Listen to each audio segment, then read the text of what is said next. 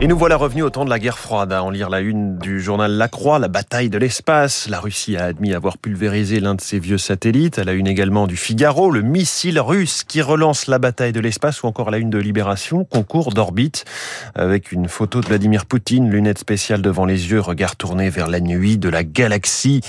Après la guerre froide, l'heure de la guerre des étoiles, s'interroge le quotidien. À quoi joue Poutine? se demande de son côté le Parisien à sa une, avec non seulement la menace sur la station spatiale, mais aussi la Biélorussie et bien sûr le gaz. Autre sujet largement repris dans la presse, notamment dans les échos, pouvoir d'achat, l'étude qui relance les débats sur les gagnants du quinquennat. Le Parisien résume, tous gagnants, sauf les plus pauvres. La Croix évoque un quinquennat fiscalement très favorable aux plus aisés. Il s'agit de cette étude de l'Institut des politiques publiques selon laquelle le niveau de vie des 5% les plus modestes a régressé depuis le début du mandat d'Emmanuel Macron. Bilan moins optimiste hein, que celui fait par la direction générale du Trésor il y a quelques semaines, évoquant 4% de hausse du niveau de vie pour les 10% de Français les plus pauvres. Sur un sujet proche, l'analyse de la rédaction des Échos ce matin est ainsi titrée Salaire tout concourt à la hausse.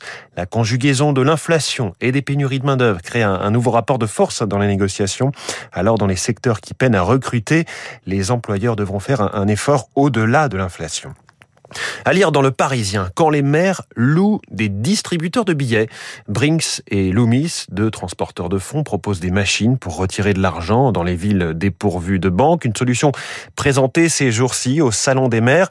La suite aussi de ce qu'on a pu voir dans les bureaux de tabac, on en a parlé ici sur Radio Classique avec le patron de la Confédération des buralistes il y a quelques jours, au moment où BNP Paribas, Société Générale et Crédit Mutuel étudient, eux, de leur côté, une mutualisation de leurs distributeurs. Pour une mairie, ce, DAB, loué, coûtera 15 à 20 000 euros d'installation, puis environ 1000 euros par mois. Et puis à la une du Figaro Économie, l'inquiétante chute du temps passé devant la télé. Le temps passé devant le poste a reculé de plus de 30 minutes par jour pour les ménagères de moins de 50 ans depuis 2019. Elles désertent le petit écran, nous dit le Figaro. Voilà pour la presse du jour. Moins de télé, c'est aussi autant de temps pour écouter la radio.